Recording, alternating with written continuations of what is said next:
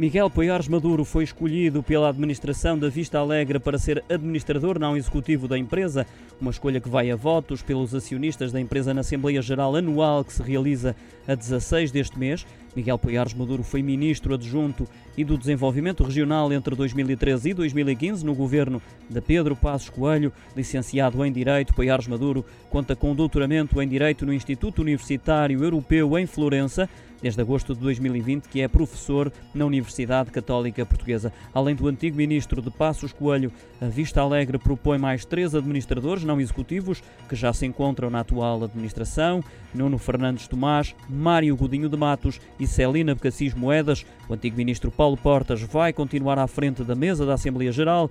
O Conselho de Administração vai ter como presidente Nuno Terras Marques.